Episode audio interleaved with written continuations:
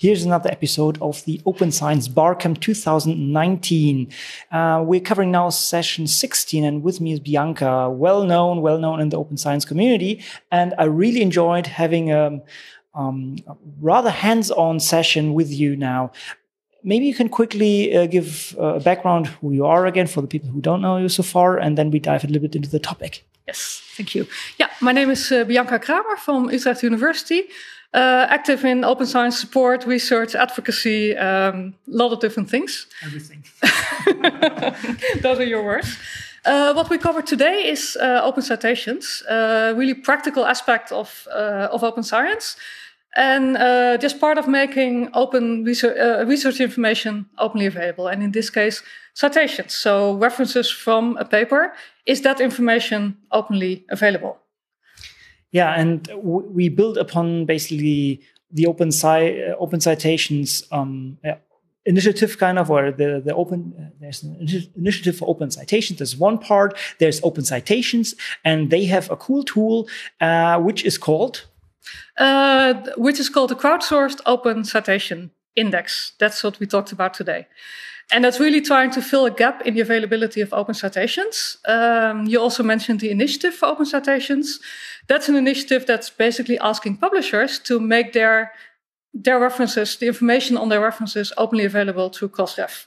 A lot of publishers have done that, and currently about over half of references in Crossref, of articles in Crossref, have open references, but there's still publishers holding out on that. So there's still references that are not openly available you can imagine which ones those are. But anyway, um, yeah. So basically, what we see is we we have the institutional way of doing this. Basically, going to the publishers, telling them, please publish your your citations. We have then the crowdsourced, or let's say the, the let's say the, the, other way, where you have the things that are not uh, processed or not given by the publishers so far, and where this is um, kind of processed. And this is part of the last of the later one, basically, where we try to get to this. And um, Open Citations does this automatically in a large scale, but in this uh, CROCI approach, approach, it's basically crowdsourced. Yeah, it's crowdsourced. That's what CROCI stands for, Crowdsourced Open Citation Index.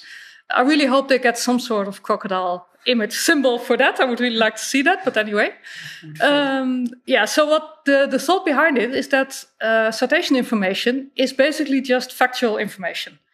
Basic, just information this paper cites another paper. And in that sense, it's not copyrighted.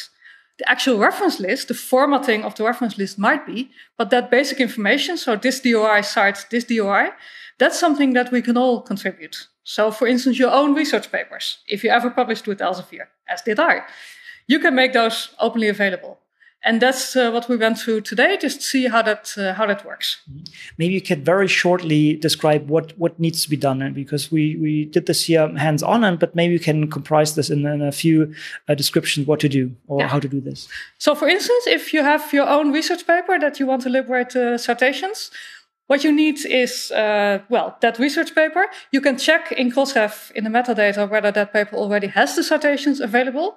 If it doesn't, what you need to do is prepare a spreadsheet, a CSV, with basically four columns the DOI of the citing paper and the year of publication, and the DOIs of all the references in that paper with their date of publication.